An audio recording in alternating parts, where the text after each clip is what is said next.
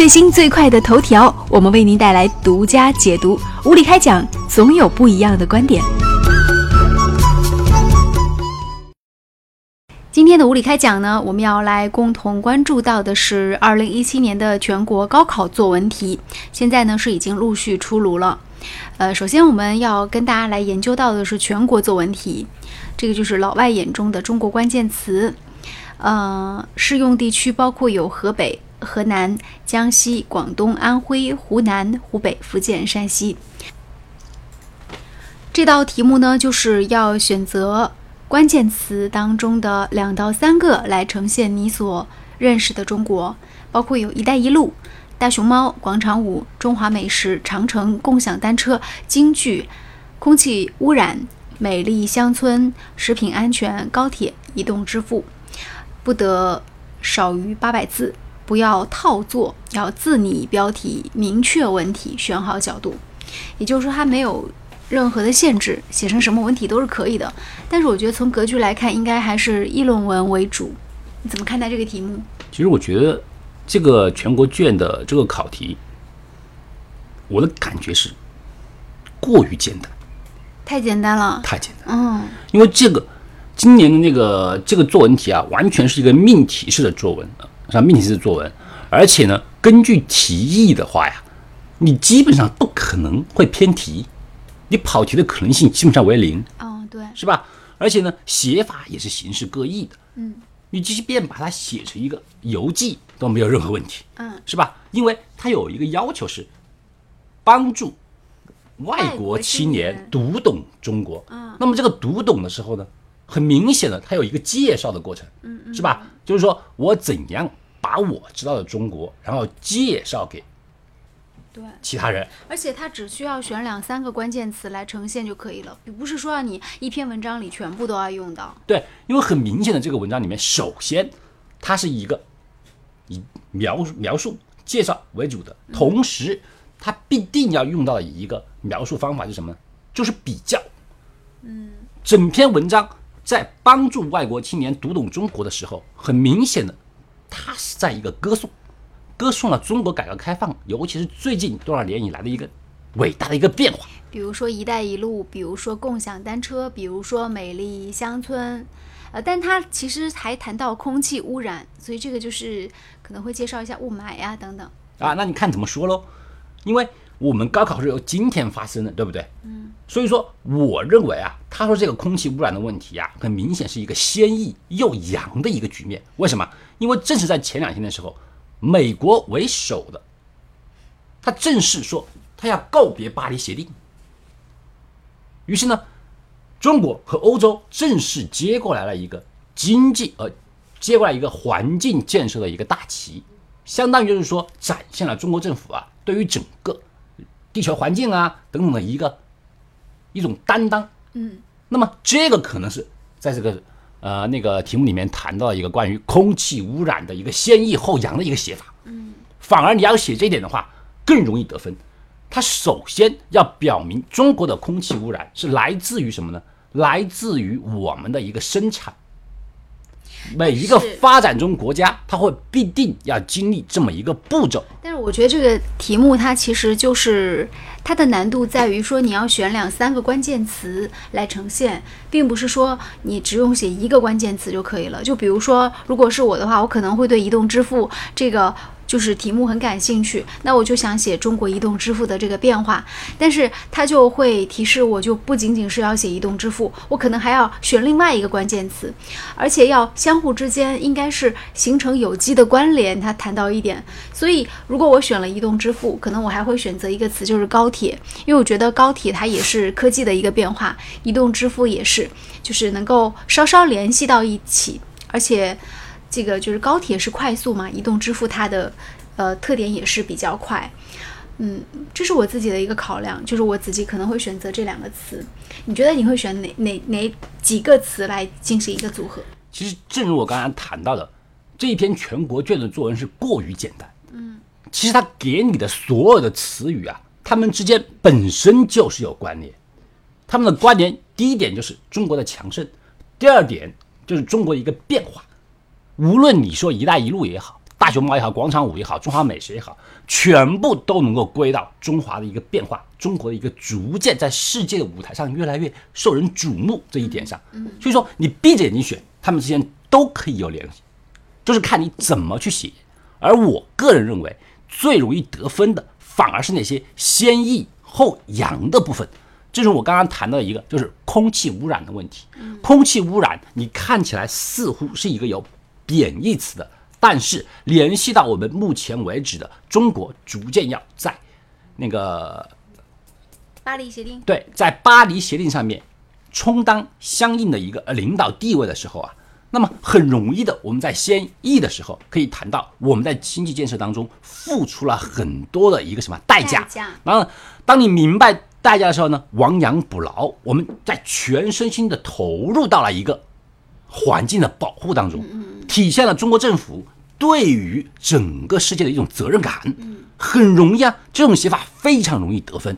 嗯哎，与此同时呢，还有一个就是食品安全问题，也是一样。当我们谈到食品安全问题的时候，也看起来貌似是一个贬义词，因为我们在食品安全里面，更多的我们可能得第一个想到是什么？三鹿奶粉呐、等等啊，这一些啊不安全的问题。但是很相反的是呢，我们又能够联系到我们目前为止对于食品安全的一个重视的问题，哎，包括我们进行了一个呃转基因的一个研究，然后呢，对于所谓转基因的所有的食品呢进行一个标注等等。所以说呢，这种方式啊，先抑后扬，给人一种啊非常耳目一新的感觉，嗯，反而能够得高分。好，这是关键词的写作。我相信很多同学他们还抽到另外一个题目，这是全国二卷的题目，就是根据材料写作文，好像它的风格是一样的，都是。呃，刚才是词，这个是句子，要选择两到三句来结合，然后来写一篇文章。这个句子包括有《周易》当中的“天行健，君子以自强不息”，杜甫的“露从今夜白，月是故乡明”，李清照的“何须浅碧深红色”。自是花中第一流，魏源的“受光于庭户建一堂，受光于天下照四方”，鲁迅的这个敢想敢说敢做敢当，还有毛泽东的“数风流人物，还看今朝”，这个也是写一个八百字的文章。嗯，就是读了上面六句有怎样的感触跟思考，以其中的两三句为基础确认立意。嗯，我觉得这个题目相对来说会更困难一点，因为就这个看起来还是需要思考一下，然后你要转换一下这个古文，然后到对照今天时代的一个变化和自身的一个情境。对这一篇，我觉得那个全国二号卷的题目来讲，相对来讲啊啊，还是有一点点深度的对。首先，你必须对这六句啊文言文有相当的一个理解，嗯嗯哎，这些名句啊，是吧？但是呢，它有一点提示，首先它说是我们说它全部归于文化博大精深里面，嗯，哎，并且啊，无数的名句化育了后世，所以这个提示就是告诉我们，首先我们必须去理解理解这几个句子的博大精深之处在什么地方，然后同时呢，再进一步的去描述，那么它化育后世，就是它的教育意义在哪里？嗯，那么这个教育意义在哪里呢？就要体现到我们每一个人的身体力行上面，有可能是整个国家的所有的一个民族素质的整体转变，也有可能是呢我个人被这几句话作为我的一个醒世格言进行了一个。进行了一个那个生活上的一个改变，所以说呢，它实际上啊，它的写法也是非常明确的。关键是你用什么一个角度去理解那些文章，你要根据这些文章，把它作为好像是类似一种啊一种那个、呃座右铭的一种方式啊，去进一步的一个阐述。呃，如果是我的话，我可能会组合第一句和第六句，就是周易的“天行健，君子以自强不息”和毛泽东的“数风流人物，还看今朝”。对对我觉得这两句之间的这个关联还是特别多的，而且你这个写的过程当中，还可以非常直白的用到鲁迅的关于正事，呃，敢想敢做敢为敢当。就是都可以直接运用进去，哦我觉得可能相对来说难度比较大是李清照跟魏源的那两句诗，可能难度会比较大一点。杜甫那个他就是其实讲的是关于思乡的一个心情，嗯，还有就是应该是有这个国就是忧国忧民的情怀在里面嘛，然后联系杜甫这个诗人的身份，所以选第三句跟第四句李清照跟魏源的，可能就是需要更多去思考一下。嗯，对，我觉得你刚才那个组合是非常好的。第一句、第五句和第六句，它放在一起的话，它中间的逻辑是非常清晰的。第一句《周易》，这个《周易》呢也有什么，就是始的、开始的一个意思。那么开始说到一个什么呢？什么样的一个开端呢？天行健，君子以自强不息。啊，就是说呢，这是一个很积极向上的一个态度。然后呢？我们整个中华民族里面啊，对于《周易》啊，已经是把它作为一个，就是说是一个，应该是什么呢？经典文学，一直啊，就是说流传在我们的一个那个整个的一个民族的一个脉络里面。所以呢，我们一直以自强不息为一个座右铭。在这个发展的过程当中，尤其是我们联系到当今的一个现代社会之后呢，我们要做到像鲁迅说的那样，我们要像君子一样。这个君子什么样啊？君子他既自强，然后还怎么样呢？他必须要敢于发声，敢于担当，是吧？我敢于正视，渴望，敢想敢说，敢做敢当。那么你做到这一切的话呢，我们就逐渐的成为一个君子。成为君子以后呢，就成为一个什么？建设当今中国的一个栋梁之才。那么属风流人物，怀看今朝，并且这个看的是谁呢？看的是我本人。这是我们看全国卷，其他卷我们看一下其他地方的。对，我们看一看有些什么比较有意思的。嗯，比如说，嗯，这个，啊，那个共和国北京卷的共和国，我为你拍照，这个实际上跟那个全国一卷的那个基本上是雷同的。对，哎，上海卷是预测，预测，对。哎，我觉得上海卷的这个题目啊，还是比较有开放性思维的。因为他把预测基本上是一个很辩证的方式放到我们的面前，而有的人是乐于接受对于生活的预测，而有的人则不以为然。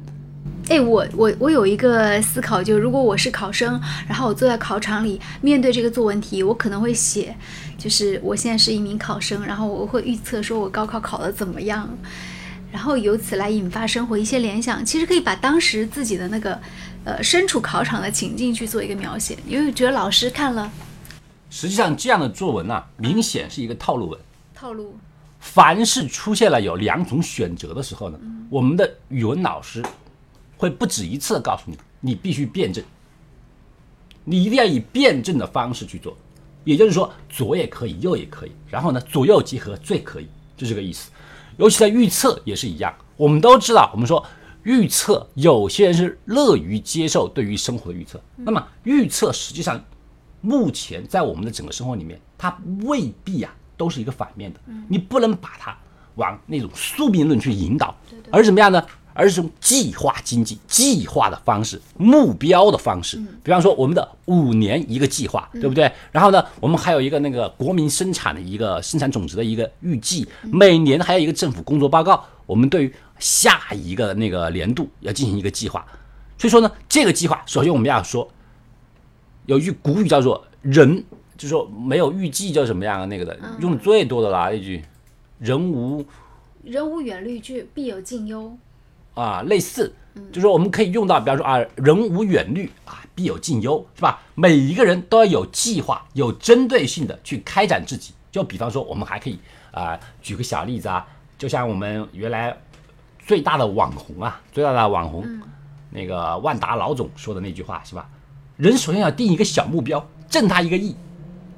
那么这是不是一个计划呢？这是一个计划。然后呢，我们再用辩证的方式反过来去去谈预测，它是一个什么呢？它是一个指导你前进的一个方针，像一个灯塔，一个明灯。但是呢，它不能够代表着你，这就是你的一个什么？这就是你一个。一个一个一个毫无变化的一个结果，是吧？我们要在预测的这个角度上，既努力，还要什么呀？还要拔高，还要提高，是吧？好，说到这里的话，两个就可以结合到一起了。我们既要以预测的方式决定我们的方向，同时呢，我们又不能够被预测束缚住我们的思想和手脚。我们要怎么样啊？要敢于攀登的态度，嗯，哎，朝着自己的目标啊，越走越高。嗯，好，今天谢谢五月小龙先生给我们分析了这些高考作文题。其实还有很多地方的作文题比较有意思，呃，给大家简单念一下。比如说，在这个我们看到江苏省的题目是，呃，它是写车的，就是车辆和时代的变迁，这个就是比较，我觉得它是定义到车。呃，天津卷是重读长辈这部书，呃，山东卷是二十四小时共享书店，嗯。这个也是一个议论文，然后浙江卷是有字的书、无字的书、心灵的书，嗯，这个题目相对来说难度也会大一些，但是可能仔细思考的话呢，也会有自己的突破口。以上分析到的就是今年的高考作文题，你会觉得哪一个更容易下笔，哪一个更加困难呢？今天我离开讲就进行到这里，再见。